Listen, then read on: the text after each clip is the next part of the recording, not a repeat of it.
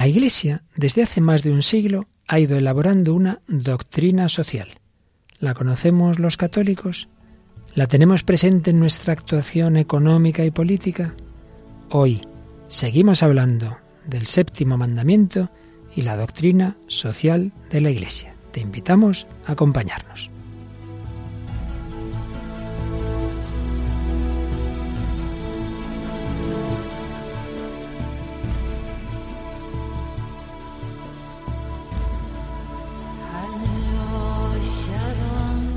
El hombre de hoy y Dios, con el padre Luis Fernando de Prada.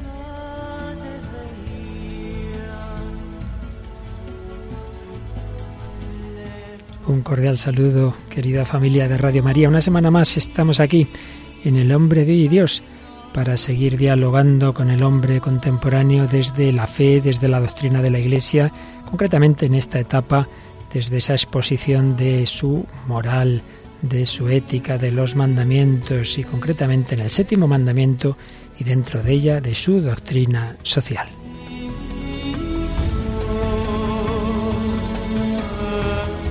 Y hoy nos acompaña Raquel Sánchez Mayo. Hola Raquel, ¿qué tal? Muy buenas, padre. Bueno, ya te has estudiado la doctrina social de la Iglesia. Bueno, estamos en ello. Estamos menos. Es larga tarea y profunda, pero sí que te has estudiado son los Facebook, los correos, los mensajes y nos haces una pequeña selección, ¿verdad? Sí, vamos a leer un email, email, bueno, mensaje nos ha dejado en el muro de Facebook Luis Mariano que nos decía libertad, justicia y caridad en la gestión de los bienes ajenos para hacer todo el bien posible. ¿Y quién lo hace en esta en esta sociedad tan materialista? Además, desgraciadamente se valora a las personas por el tener y no por el ser. Creo que si compartes con alguien te tachan de ignorante y bobo y lo bien visto es robar y robar, pues está viendo en políticos, banqueros y en la sociedad en general y un poco en todos también en particular. Creo que no se libra a nadie, pues el ser humano tiene la debilidad de la codicia y de atesorar más y más, pero no nos damos cuenta de que la vida no es para siempre y como bien dice nuestro Papa Francisco, nunca he visto un camión de mudanzas detrás de un cortejo fúnebre. El programa es muy de actualidad y me ha encantado los dos relativos al séptimo mandamiento, destacando el cuento de Oscar Wilde y la ética nicómaco de Aristóteles. Desearía solamente una conversión que nos cambie a ver el mundo al revés, con una sociedad preocupada por los necesitados y marginados. Un saludo, amigos y amigas de Radio María España. Pues un saludo a ti, querido Luis Mariano. Gracias por esa síntesis tan estupenda, por esos comentarios que nos haces. Pues es el correo, como ha sido largo, es el que hoy ya Raquel Conese dice que ya no lee más, pero saludamos y agradecemos, por supuesto, a todos los demás. Bueno, Raquel, en el programa de hoy traemos cortes de una película, ¿verdad? Sí, una película muy interesante eh, de bueno temática futurista, pero muy aplicable a cualquier bueno a cualquier conflicto moral dentro de la sociedad actual, que se llama In Time del director de Gattaca. Luego también una canción relativamente moderna de Hombres G y El canto del loco, una canción española, pues hablando un poco también del tema social. Y ya está. Y bueno, y algunas otras cosas que ya iremos viendo sobre la marcha. Pues vamos adelante, vamos a comenzar este tercer programa dedicado al séptimo mandamiento, que es el programa número 135 del hombre de hoy y Dios.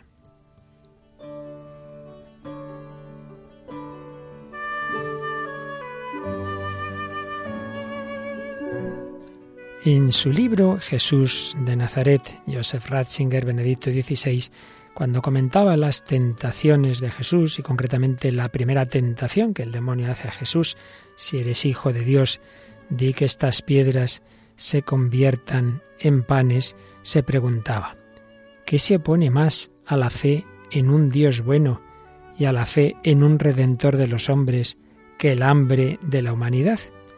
El primer criterio para identificar al Redentor no debe ser que le dé pan al mundo y acabe con el hambre de todos? ¿Puede llamarse redentor a alguien que no responde a este criterio? El marxismo ha hecho precisamente de este ideal, y es muy comprensible, el centro de su promesa de salvación. Habría hecho que toda hambre fuera saciada y que el desierto se convirtiera en pan. ¿No se deberá decir lo mismo a la Iglesia? Si quieres ser la iglesia de Dios, preocúpate ante todo del pan para el mundo, lo demás viene después. Resulta difícil responder a este reto, precisamente porque el grito de los hambrientos nos interpela y nos debe calar muy hondo en los oídos y en el alma.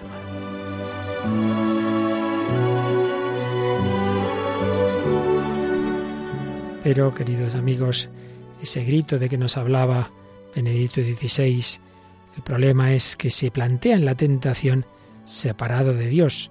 Por eso decía Joseph Ratzinger, aquí aparece claro el núcleo de toda tentación, apartar a Dios, que ante todo lo que hay de más urgente en nuestra vida pasa a ser algo secundario, o incluso superfluo y molesto.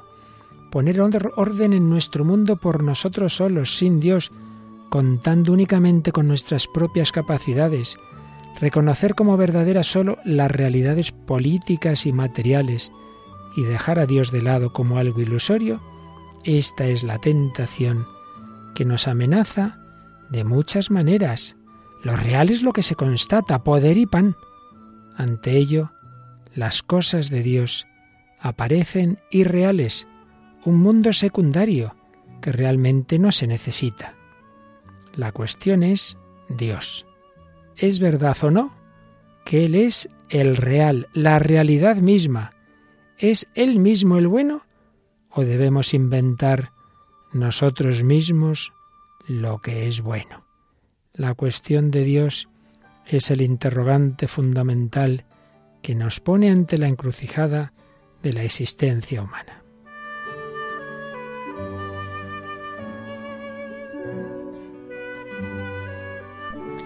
Pues bien, la respuesta la vamos a ver en este programa, pero nos la daba el propio Papa Benedicto XVI, no ya en una obra particular como fue su libro Jesús de Nazaret, sino en su encíclica social Caritas in Veritate, que comenzaba así, la caridad en la verdad de la que Jesucristo es hecho testigo con su vida terrenal y sobre todo con su muerte y resurrección, es la principal fuerza impulsora del auténtico desarrollo de cada persona y de toda la humanidad. El amor, caritas, es una fuerza extraordinaria que mueve a las personas a comprometerse con valentía y generosidad en el campo de la justicia y de la paz. Es una fuerza que tiene su origen en Dios, amor eterno y verdad absoluta. Claro que sí, que tenemos todos que luchar contra el hambre en el mundo y tantas injusticias sociales y tantos problemas, pero nunca separando esa lucha de la fuente de la verdad y del amor, que es Dios nuestro Señor. Esa es la tentación del demonio, que intentemos arreglar el mundo por nuestras fuerzas sin Dios y así con un corazón duro con supuestas revoluciones que al final acaban haciendo más daño que bien. Vamos a pedir al Señor que nos ayude a colaborar con Él en esa construcción auténtica de la civilización del amor.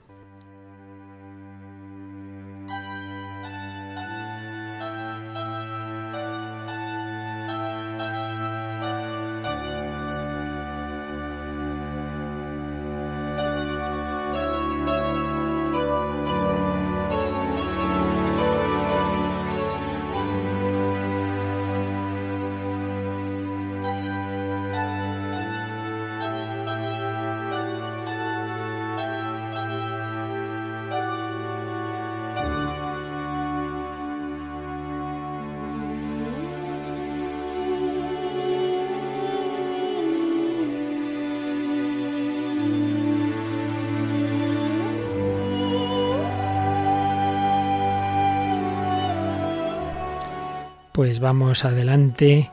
Estábamos comentando esa respuesta de la Iglesia a los problemas sociales dentro de lo que nos explica el catecismo a propósito del séptimo mandamiento.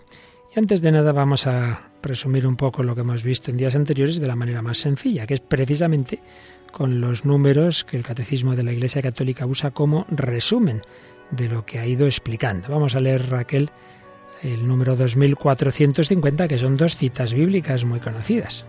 No robarás. Ni los ladrones, ni los avaros, ni los rapaces heredarán el reino de Dios. No robarás es la frase que aparece en el Antiguo Testamento, y concretamente aquí se cita de Deuteronomio 5.19, en cambio la segunda cita es de San Pablo a los Corintios, 1 Corintios 6.10, ni los ladrones, ni los avaros, ni los rapaces heredarán el reino de Dios. Se entiende mientras no se arrepientan, claro. Es dicho de otra manera, que lo que va contra este mandamiento, pues también separa de Dios porque son pecados graves, son pecados mortales. Ya se entiende que está hablándose de un robo de algo considerable, no de un caramelo, ¿no? Pero lo que significa ese, esa avaricia que, en la que el valor supremo de una persona no es Dios, no es el amor, sino que son los bienes materiales, evidentemente separa de Dios. Vamos a ver qué nos precisa el número siguiente, 2451, sobre ese séptimo mandamiento. El séptimo mandamiento prescribe la práctica de la justicia y de la caridad en el uso de los bienes terrenos y los frutos del trabajo de los hombres. Así pues, se nos habla de dos grandes virtudes, la justicia, que recordaréis que habíamos dicho que es una virtud cardinal, y la caridad, que es en cambio ya una virtud teologal, la virtud suprema. Justicia y caridad aplicados a qué? Al uso de los bienes terrenos y de los frutos del trabajo de los hombres. Pero también habíamos visto otro punto y es la relación entre destino universal de los bienes y propiedad privada. Eso lo resume el número 2452.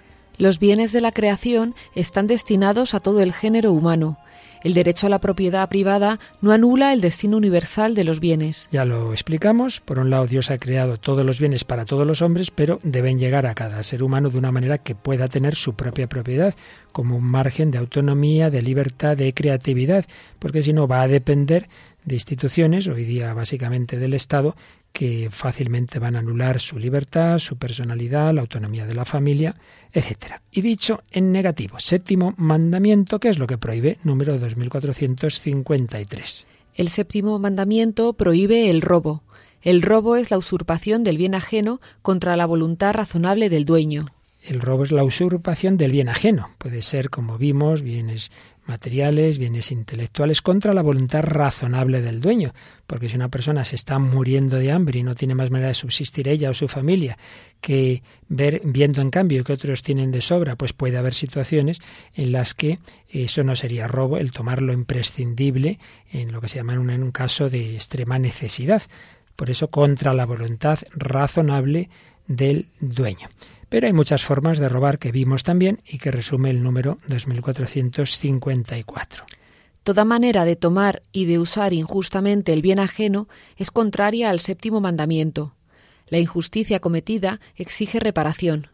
La justicia conmutativa impone la restitución del bien robado. Toda manera de robar y de usar injustamente, porque ya vimos que no solo es entrar en un banco o quitarle a alguien algo, sino que hay muchas formas de apropiarse injustamente del bien ajeno. Y aquí se nos insiste en otro punto importante, y es que eso implica y exige reparación. Por eso, Raquel, si un día, que nunca lo harás porque eres muy buena, mm. pero si vas un día y le robas algo a alguien y luego te arrepientes y confiesas, ¿qué tienes que hacer? pues devolverle lo que he robado, ¿no? Mm, exactamente.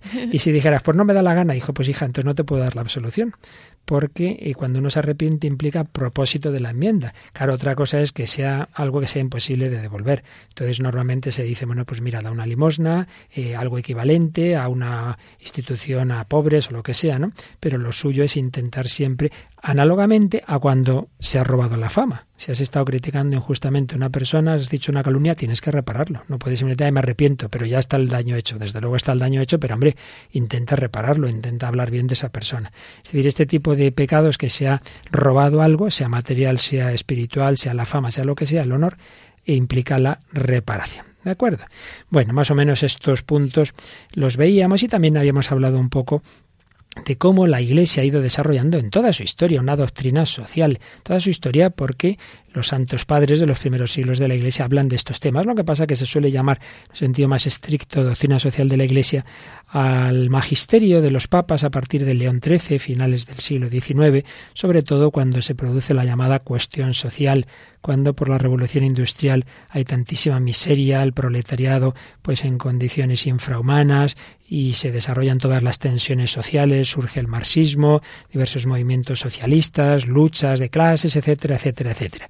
Y es en ese contexto cuando se va desarrollando una extraordinaria doctrina social de la Iglesia, como digo, encíclicas desde el Papa León XIII, los papas siguientes, como Pío XI, como Pío XII, como Juan XXIII, y por supuesto, un inmenso desarrollo de la doctrina social de la Iglesia hubo con Juan Pablo II, un hombre tremendamente preocupado por todos estos temas. No en vano él fue, antes que seminarista, fue trabajador y vivió desde dentro el mundo del trabajo. También Benedicto XVI nos dejó una encíclica social, Caritas in Veritate, y el Papa Francisco está tremendamente preocupado siempre por estos temas que nunca faltan en su magisterio. Pues vamos hoy a hablar un poquito de esta doctrina social de la Iglesia. Pero si te parece, Raquel, antes, antes de ello vamos a, a escuchar una de esas canciones que nos traías eh, de nuestro mundo español relativamente contemporáneo, ¿no? Sí, es una canción que se llama ¿Por qué no ser amigos? Es del año 2004 de, bueno, los legendarios ya aquí en España Hombres G,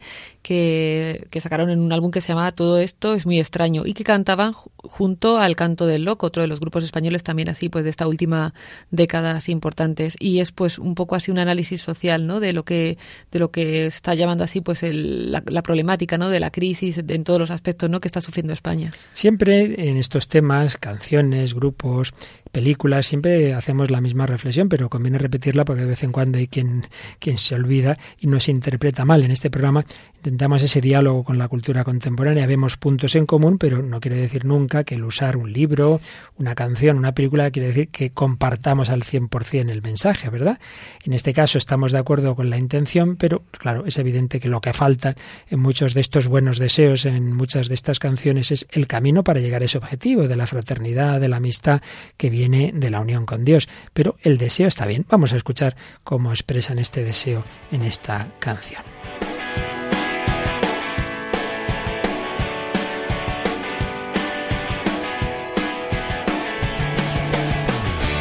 es lo que pasa?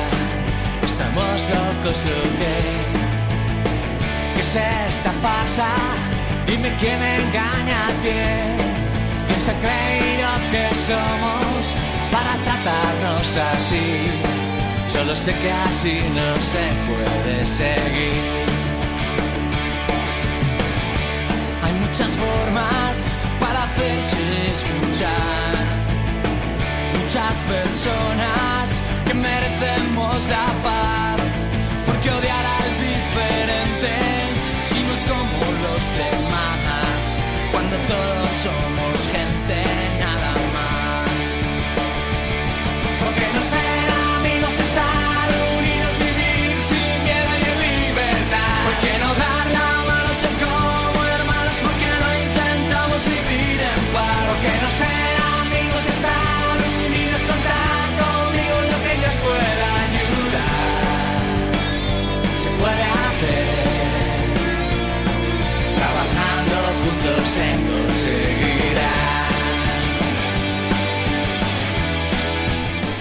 Es ese deseo, ¿por qué no ser amigos? ¿Por qué no estar unidos?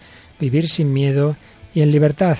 Nosotros sabemos que eso es posible, que eso se realiza, por ejemplo, Raquel, en las Jornadas Mundiales de la Juventud, ¿verdad? Sí. Que jóvenes de tantas culturas, de naciones a veces enfrentadas políticamente ahí se hermanan. Sí, sí, sí. Bueno, y además es que eh, está maravillosa la, lo que se vive en las JMJ, que mucha gente precisamente pues entra en contacto con la Iglesia pues al ver esta alegría, ¿no? Que, que es posible y que y que llama más la atención a lo mejor que, que, bueno que otro tipo de ambiente el que puede haber una relativa fraternidad pero es vamos es que es es algo mm, que se palpa, ¿no? La presencia de Dios entre toda la gente que nos encontramos allí y, yo creo que eso también cambia los corazones, ¿no? Dios atrae y cuando eh, lo vives entre gente, pues se puede ver eso, ¿no? Que dicen eh, por, por, cómo os aman, ¿no? O, mm, me conocerán, me estoy liando.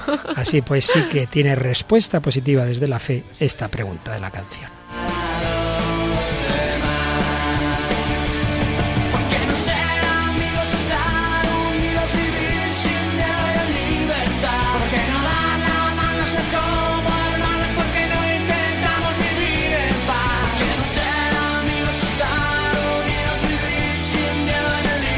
amistad, que no será amigos.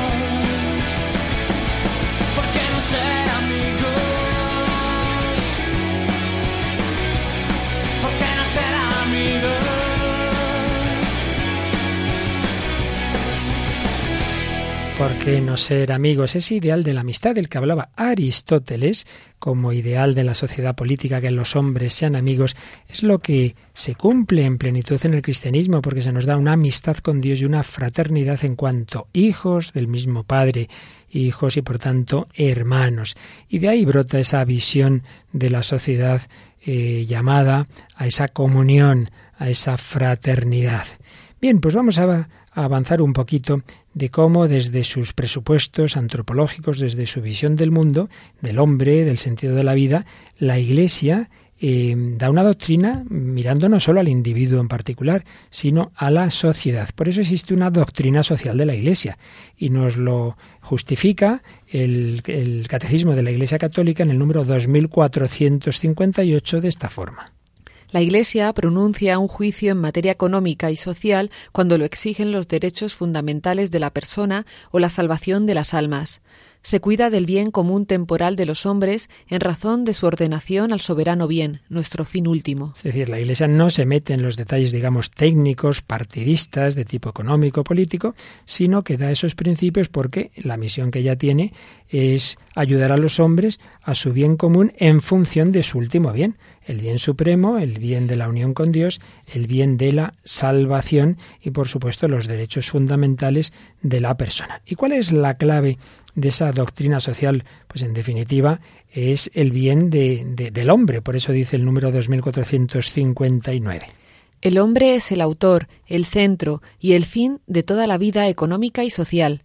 El punto decisivo de la cuestión social consiste en que los bienes creados por Dios para todos lleguen de hecho a todos, según la justicia y con la ayuda de la caridad. Esta es la clave, lo decíamos antes, Dios ha creado el universo para todos los hombres, pero tienen que llegar esos bienes a cada hombre en particular, en ese juego entre la autonomía, la libertad, la propiedad privada y el destino común de los bienes, pues ver cómo se organiza la sociedad de manera que los hombres puedan disfrutar de esos bienes y no haya nadie que esté privado de lo necesario. Luego hay otro punto, naturalmente aquí no vamos a exponer toda la doctrina social de la Iglesia, que son años y que hay programas en Radio María que tratan de ella, sino solo algunos puntos clave, un poco en relación con lo esencial de este mandamiento. Pero sí mencionar que hay un tema tratado mucho en la doctrina social de la Iglesia, al que Juan Pablo II dedicó una encíclica, Labor en Exercens, que es el trabajo.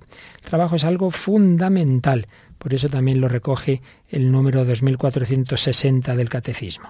El valor primordial del trabajo atañe al hombre mismo, que es su autor y su destinatario.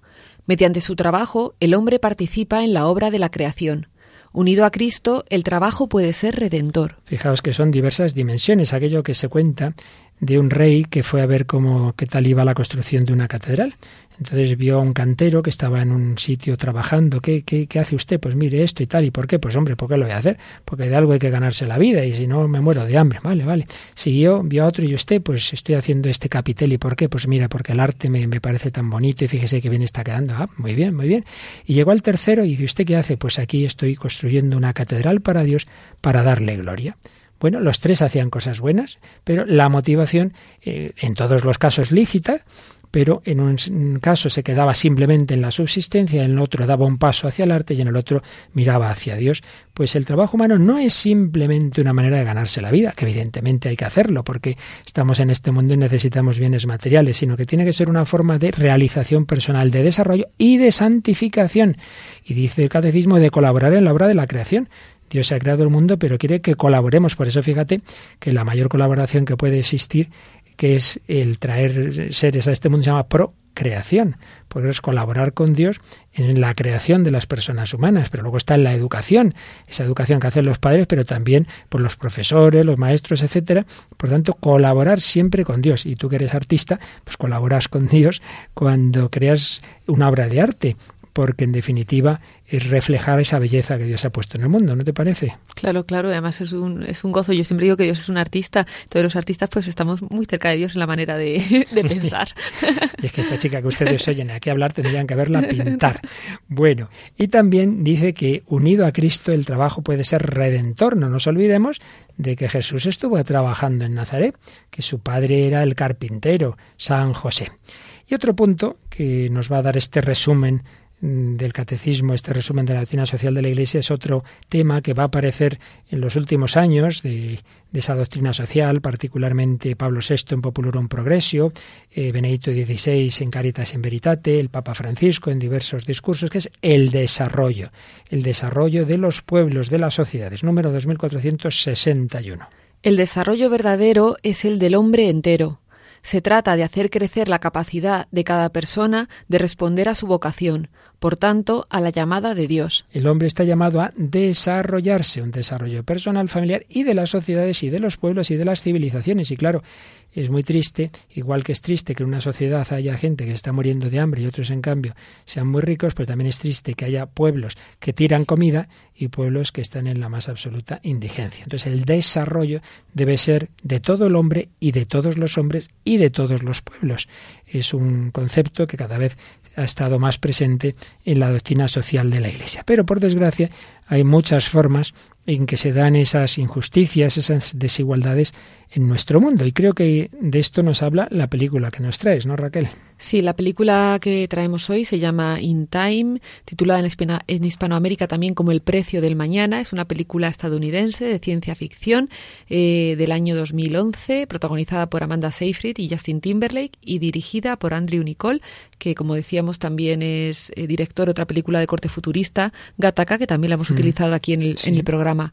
En el año 2161, eh, el gen del envejecimiento humano ha sido desactivado. Entonces la gente al cumplir los 25 años eh, dejan de envejecer, pero solo tienen un año más de vida. ¿Qué pasa? Que el tiempo ahora es un bien negociable. Los ricos, pagando, pueden vivir pues milenios, eh, vamos, así. Y los, y los pobres pues tienen que luchar a duras penas por seguir vivos. Y pues se convertirá entonces así el tiempo en la moneda de cambio, ¿no? En la moneda de cambio que se... Bueno, esto lo vamos a escuchar muy bien en los cortes que, que hemos elegido. Pues escuchamos el primero de esos cortes. A ti también te vendría bien algo de ayuda. No, gracias. ¿Qué edad tienes? En tiempo real. 28. Yo 105. Mejor para ti. No llegarás a 106 si tienes más noches como esta. Es verdad. Pero hay un día que no puedes más. Tu mente puede agotarse aunque tu cuerpo no lo haga. Queremos morir. Lo necesitamos. ¿Ese es tu problema? ¿Que ya has vivido demasiado? ¿Has conocido a alguien que haya muerto? Para que unos pocos sean inmortales, muchos deben morir. ¿Qué significa eso? No lo sabes, ¿verdad? No todos viven eternamente. ¿Dónde los meteríamos? ¿Por qué crees que hay zonas horarias? ¿Por qué crees que los impuestos y los precios suben el mismo día en el gueto? La vida se encarece para garantizar que la gente siga muriendo. Como si no puede haber hombres con un millón de años mientras la mayoría vive al día. Pero la verdad es que hay más que suficiente.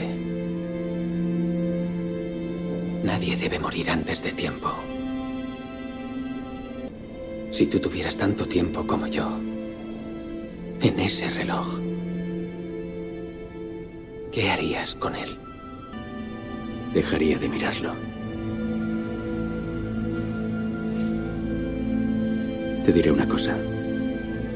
Si tuviera ese tiempo, te aseguro que no lo malgastaría. Bueno, no está mal, no es tan extraño ni tan eh, futurista, ¿verdad? Porque, hombre, en otros temas, pero esto ocurre. Y además es que se puede, o sea, aplicar perfectamente a lo que a lo que estamos hablando, ¿no?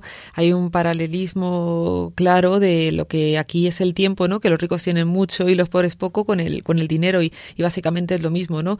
Unos tienen mucho tiempo a costa de que otros tienen poco, pues se podría decir lo mismo, ¿no? Unas sociedades viven pues por encima de las, vamos, con necesidades creadas, no realmente necesarias, cuando a otros le falta lo necesario y lo básico, ¿no? Es un poco ahí el, el tema de es que incluso fíjate en el tema de la sanidad, qué diferencias, ¿no? Que hay naciones en las que se curan tantísimas enfermedades y otras en que se muere de, de, cosas que... De un resfriado se puede morir en muchas, muchas, zonas de África ahora mismo y... Porque no hay ni, lo mínimo. ¿Y cuántas veces en tantos ámbitos, por ejemplo, el de la industria farmacéutica, está por encima el beneficio del pensar en salvar esas vidas y, en los que determinadas medicinas eh, serían tan, tan, tan necesarias, pero se comercializan de una forma que se les hacen imposibles a muchas de estas naciones. Es realmente un tema dramático. También toca un, punto importante que es el de la eh, superpoblación, sobrepoblación, no sé exactamente la palabra,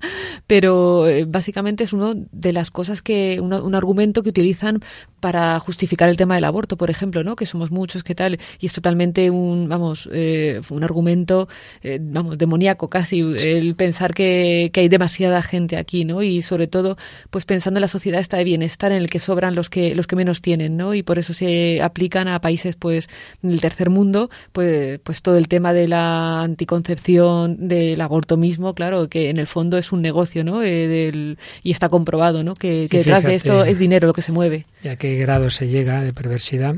Que muchas veces se condicionan las ayudas de los países ricos a los pobres a que estos introduzcan programas de favorecimiento del aborto y de la anticoncepción. Es que tiene... Es terrible, es, es la clara... Delito. Vamos, es el, claro ejemplo de lo que mueve esto es el dinero, tanto lo del tema de las farmacéuticas que pueden parar pues enfermedades en ciertas zonas y, esto, claro, sin duda. vamos a escuchar un segundo corte de esta película que, como vemos, nos hace pensar. In Time. Al parecer sí que hay un hombre con un millón de años. Es mi primer millón. Y no será el último. ¿Sabe cuánto bien podría hacer? Sé cuánto mal podría hacer. Entiéndelo.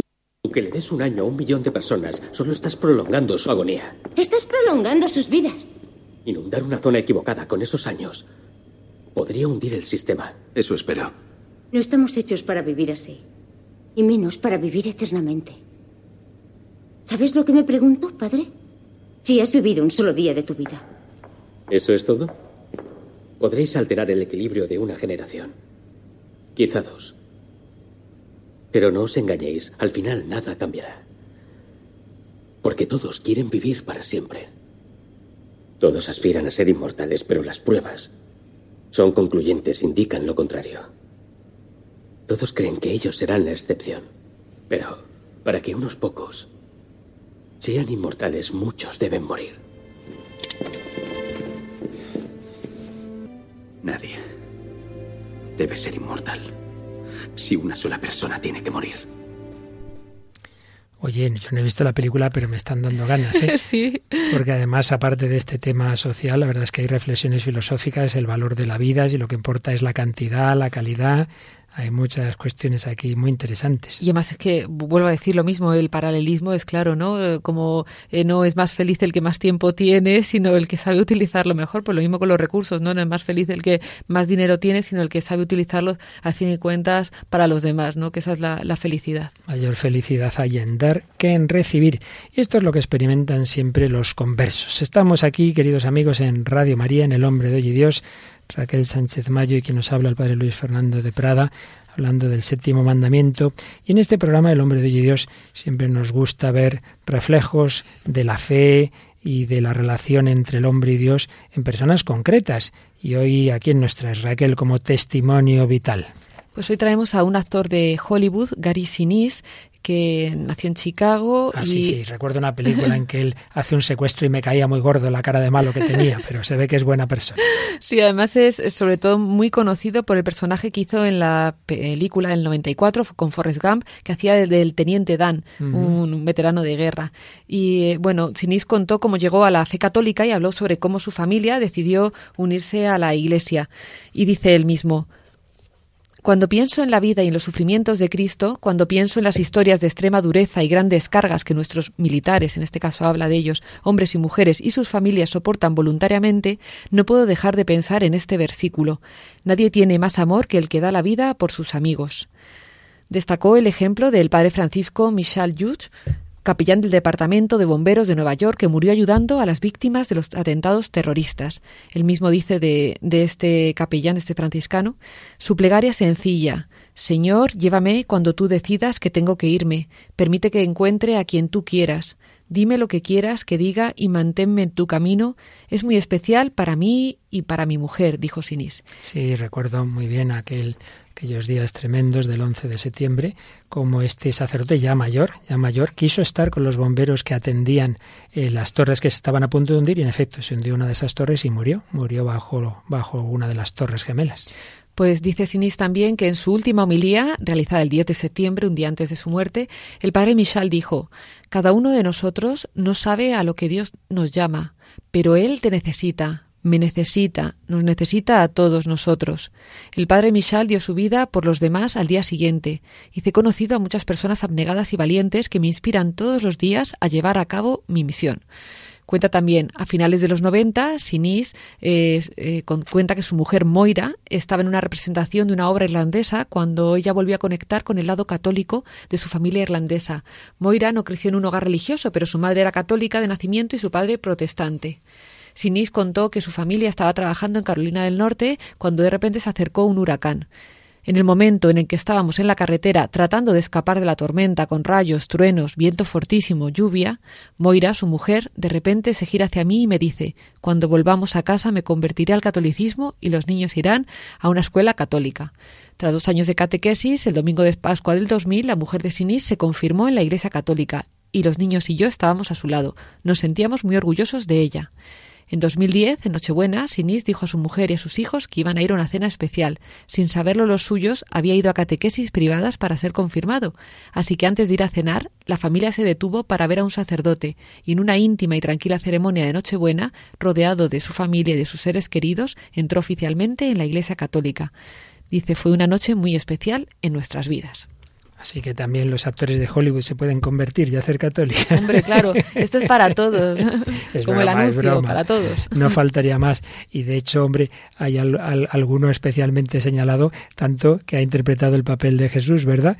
Como, como en La Pasión de Cristo de Mel Gibson, Jean, Jean Caviezel. Jim Caviezel, genial, Que- claro, y un súper buen actor también, muy conocido, con una brillante carrera que de repente pues opta por, por seguir a Cristo, ¿no? Y con todo lo que lleva. Además, fíjate, recientemente me he enterado porque se lo oído a un sacerdote que estuvo asesorando en el rodaje, que en varias escenas él pidió que estuviera delante el Santísimo expuesto para mirando a Jesús reflejar mejor la mirada de Jesús. Fíjate qué fe. Qué maravilla. Qué fe, que en mis ojos realmente se ve a Cristo, porque yo ahora estoy viendo a Cristo en la Eucaristía. Eso sí que es eh, trabajar, ¿veis? Hemos hablado del trabajo, en este caso el trabajo de actor desde la unión con Dios. Todo esto brota del amor. Vamos a pedir al Señor ese verdadero amor en esta canción del Padre Gonzalo Mazarrasa, interpretada por jóvenes de la Fraternidad Seglar en el corazón de Cristo. No se trata de dignidad, sino de amor hasta el final. La verdadera libertad es el amor que siempre da, porque amor no es decir te quiero, sino en silencio llevar la cruz. Porque amor no es decir te quiero, es el sendero que abrió Jesús. Solidaridad, pero el amor va más allá. Se predica fraternidad, sin el amor es vanidad.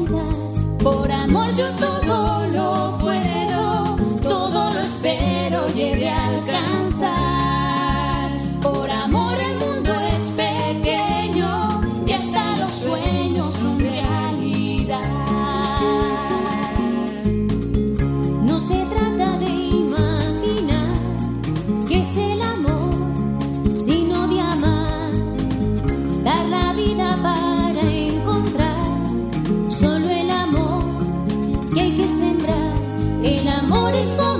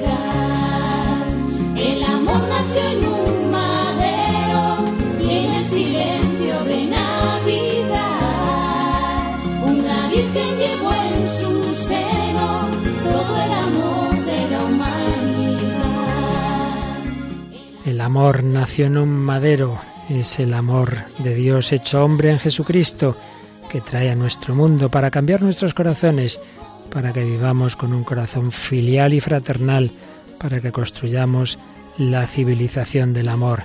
Esa es la clave de la doctrina social de la Iglesia. Él quiere ser tu compañero y contigo resucitar. Doctrina social de la Iglesia, visión de la sociedad desde esa visión del hombre creado por Dios, redimido por Jesucristo. Doctrina social de la Iglesia que como repetimos aquí no vamos ni de lejos, ni siquiera a resumir, sino solo a dar alguna brevísima pincelada. Dicen sus tratadistas que en ella hay unos cuantos, suelen, algunos dicen cuatro, cinco, seis, según se dividan o subdividan, principios generales, grandes principios. Eh, si los clasificamos en cuatro serían estos. El primero y principal, el principio de la dignidad de la persona humana, punto clave de toda visión eh, de, la, de la sociedad que tiene la Iglesia es que cada miembro de ella, cada ser humano, desde el niño concebido y no nacido hasta el último anciano, discapacitado, quien sea, tiene una dignidad intangible. Eso es el primer y principal principio. También el principio del bien común, enseguida lo explicamos. El de la subsidiariedad y el de la solidaridad. Principio del bien común, el bien común al que debe referirse todo aspecto de la vida social. ¿Qué es el bien común? El conjunto de condiciones de la vida social que hacen posible a todos sus miembros y a todas sus asociaciones el logro más pleno y más fácil de la propia perfección. No es simplemente la suma de los intereses, a veces se habla del interés general, no, no, el bien común es mucho más. Es ese conjunto de condiciones que en la vida social favorecen el perfeccionamiento de cada uno. Te fíjate, Raquel, que lejos estamos de esto, porque en general las condiciones sociales y culturales, por lo menos de las sociedades occidentales, más bien llevan a la persona y a la sociedad y a la, y a la familia a su daño personal y moral y a que no se puedan los, jóvenes casar porque no tienen eh, posibilidad de, de, de, un piso en el que vivir, eh, a que no se pueda educar moralmente, a que a los niños y adolescentes se les pervierta, en fin, no precisamente el bien común, ¿no? Que sería ese conjunto de condiciones de la vida social que facilitan la perfección de cada miembro de la sociedad. Principio del bien común. Dentro de este, una implicación es lo que antes hablábamos del destino universal de los bienes, que los diversos bienes materiales, culturales, etcétera, deben llegar a llegar a todos los hombres, no solo a unos cuantos. Pero hay otro principio muy interesante, muy interesante, que yo creo que fue la Iglesia Católica la primera que empezó a hablar de él y hoy día también está en otros ámbitos no católicos. Es el principio de subsidiariedad o subsidiariedad. Las dos formas son aceptadas por la academia. ¿Qué quiere decir este principio? Que todas las sociedades de orden superior, que están, digamos, más arriba en la estructura jerárquica, deben tener una actitud de ayuda, subsidium, de apoyo, de promoción, de desarrollo, respecto a las menores. De este modo, los cuerpos sociales intermedios pueden desarrollar las funciones que les competen, sin tenerlas que ceder a agregaciones sociales de orden superior. Bueno, vamos a explicarlo con ejemplos porque si no uno se puede perder. Esto quiere decir que si la familia puede hacer algo, que no tenga por qué hacerlo el ayuntamiento, no tenga por qué hacerlo la administración lo, eh, eh, comunitaria eh, o estatal, que lo haga la familia. Ah, pero es que solo no puedo, pues ayude usted a la familia.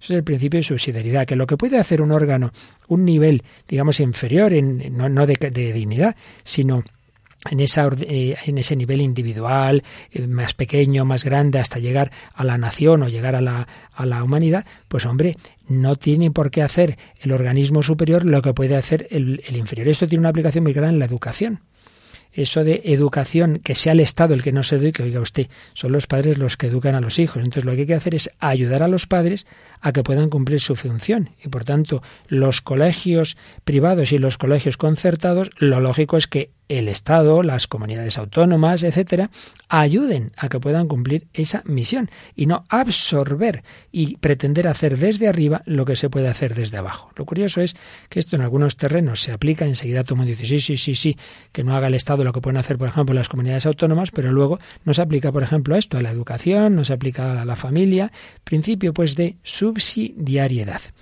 Una característica también de doctrina social de la Iglesia, que está unida a la subsidiariedad, es la participación, eh, que se expresa en diversas actividades mediante las cuales eh, los miembros de la sociedad, como individuos o asociados a otros, directamente o por medio de sus representantes, contribuyen a la vida cultural, económica, política y social de la comunidad civil a la que pertenecen. Es una consecuencia del principio de subsidiariedad, la participación. Es decir, que el ideal no es que nos den las cosas hechas, sino que todos participemos. Y esto también tiene muchas implicaciones en la misma educación. Hombre, un profesor que simplemente dicta y tomen apuntos, apuntes, pues hombre, mucho mejor si, si los alumnos participan, ¿verdad? Porque eso se queda luego mejor en, en esa enseñanza, pero mucho más claramente cuando estamos hablando de los niveles políticos, etcétera. Y luego, principio de solidaridad. Solidaridad que naturalmente en la visión cristiana es una solidaridad movida por el amor, pero aquí hay principios que valen también para los que no tienen fe. Solidaridad, que da especial relieve a la sociabilidad de la persona humana a la igualdad de todos en dignidad y derechos, al camino común de los hombres y de los pueblos hacia una unidad cada vez más convencida. Estamos aprovechándonos, no lo he dicho, para resumir estos principios de ese libro que ya citamos en otra ocasión, el Compendio de Doctrina Social de la Iglesia. Si uno dice, uy, leerme todas las encíclicas desde León XIII hasta ahora va a ser mucho, pues ya sabe que existe este libro, editado por el Pontificio Consejo Justicia y Paz del Vaticano, en la época final de Juan Pablo II y del cardenal Van Toan, los dos ya en el cielo, en uno canonizado, en el otro en proceso, eh, y este libro se llama así Compendio de Doctrina Social de la Iglesia. Bien, pues estos son los grandes principios de la doctrina social. Y luego la doctrina social trata de muchos temas. Trata de política, trata de economía. Y vamos a decir algo brevemente, ya digo que es imposible aquí pues ni siquiera mencionar todos los temas de que se habla en esta doctrina, pero bueno, vamos a decir algo de ese tratado de la economía. Aprovecho apuntes de un profesor amigo de doctrina social de la Iglesia, Pablo Sánchez Garrido, que sintetizaba lo que nos ha enseñado el magisterio de la Iglesia en estos temas económicos, por un lado, pues dándonos una definición eh, de la economía, la actividad humana orientada a satisfacer las necesidades materiales y espirituales del hombre dentro de un orden ético y político. ¿Quiénes son los autores de la economía? Pues lo que vemos en, esta doctrina de la Iglesia eh, se nos habla de dos. El hombre, por supuesto, autor, centro y fin de la economía. La economía debe ser ante todo iniciativa de las personas, por tanto, que haya libertad. Pero también el Estado. También el Estado es necesaria, es indispensable hoy día su intervención para garantizar el bien común. Porque claro, si todos los hombres fuéramos muy buenos y muy solidarios, estupendo, pero por desgracia también hay gente egoísta, entonces no hay más remedio que intervenga el Estado. Y aquí está ese juego que debe darse, una vez más lo decimos, ya lo explicábamos en programas anteriores, entre la libertad individual, que en su extremo vicioso sería el capitalismo liberal, y la intervención del Estado, que en su extremo vicioso sería el colectivismo totalitario. Todo esto lo explicábamos un poquito en un día anterior, pero vamos a escuchar un fragmento de un documental. Esta eh, Producciones Goya tiene diversos documentales sobre doctrina social de la Iglesia. Vamos a escuchar dos minutos que sintetizan este punto del juego entre liberalismo y colectivismo. La Iglesia siempre proyectó la luz del Evangelio sobre la realidad temporal pero su función orientadora se desarrolló especialmente a partir de la revolución industrial del siglo XIX.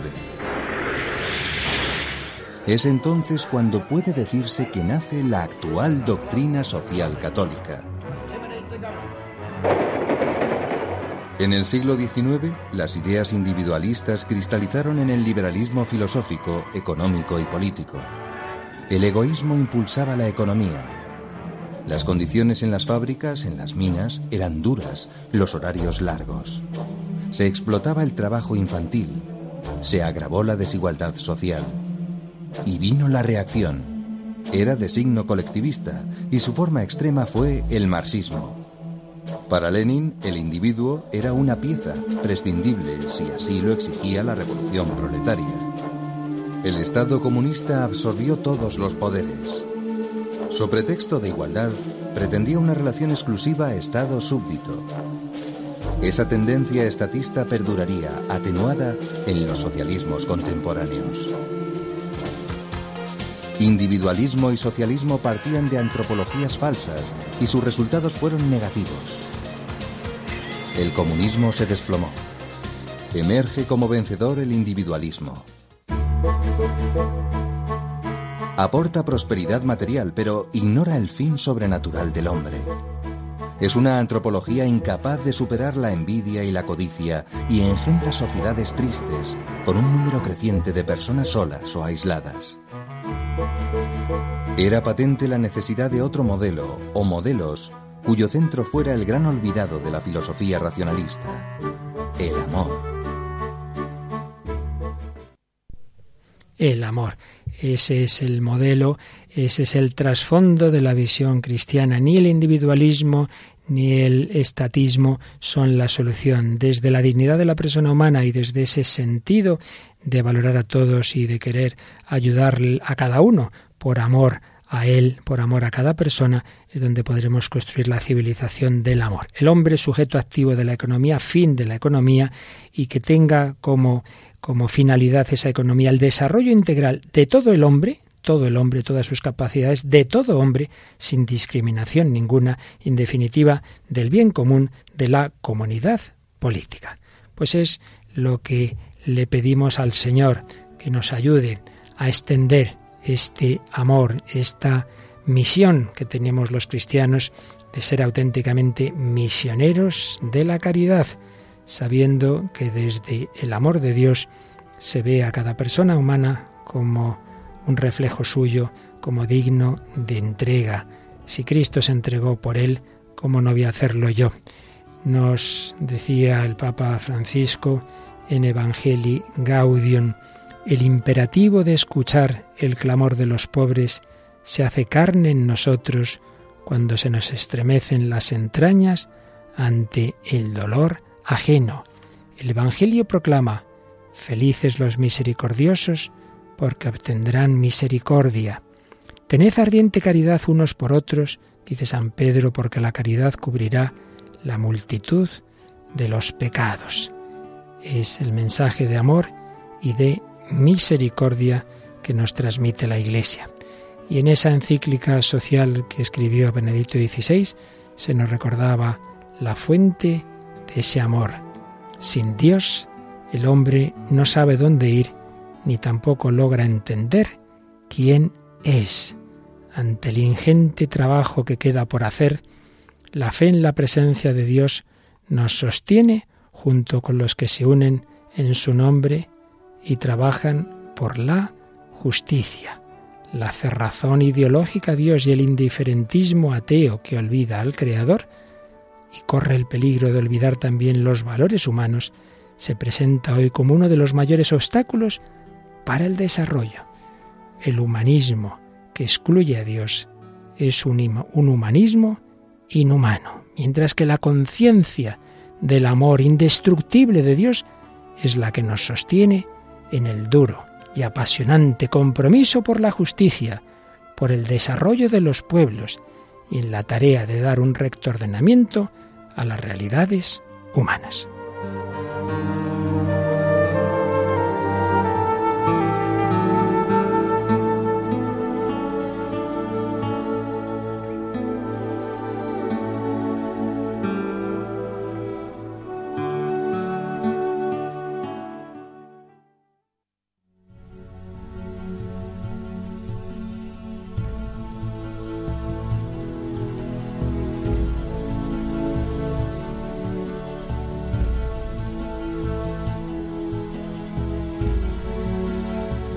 Bueno, Raquel, vamos a intentar ser más buenos unos con otros después de estas enseñanzas que nos han dado los papas, ¿verdad? Sí, además hay consejos prácticos, ¿verdad?, que, que nos valen. claro que sí. Para empezar, que veas en quien está a tu lado ese reflejo del Señor, que veas en él a Jesucristo, que te des cuenta de que si llamas a Dios Padre, tienes que llamar hermano a quien tienes a tu lado y que si te encuentras un pobre de bienes materiales, de, de cariño, etcétera, pues en él hay una especialísima presencia de Jesús que dijo, si se lo hacéis a él, me lo hacéis a mí. Bueno, y también nos hacen a nosotros el favor de comunicarse con sus correos y sus mensajes a Facebook, ¿verdad? Claro que sí. En Facebook nos pueden buscar en la parte superior el buscador poniendo el hombre de hoy y Dios y dando a me gusta, pues recibirán cada semana pues el recordatorio del programa. Luego también eh, tenemos una dirección de email que es el hombre de hoy y Dios arroba radiomaria.es a la que nos pueden enviar pues comentarios, preguntas. Pues muchas gracias a Raquel Sánchez Mayo, a Rocío García en el control y a cada uno de vosotros, queridos amigos, que compartís esta aventura, esta navegación en este día, un día que no se va a repetir en nuestra historia. El día de hoy solo lo hemos vivido hoy. Oíamos esa película en cada minuto tiene un valor, no hay en la película de, de oro, para nosotros es de eternidad este minuto, este día, lo has podido aprovechar para amar o para perder el tiempo. Pues ojalá sea siempre para crecer en el amor de Dios y del prójimo. Así os lo deseamos, que el Señor os bendiga y hasta el próximo programa, si Él quiere.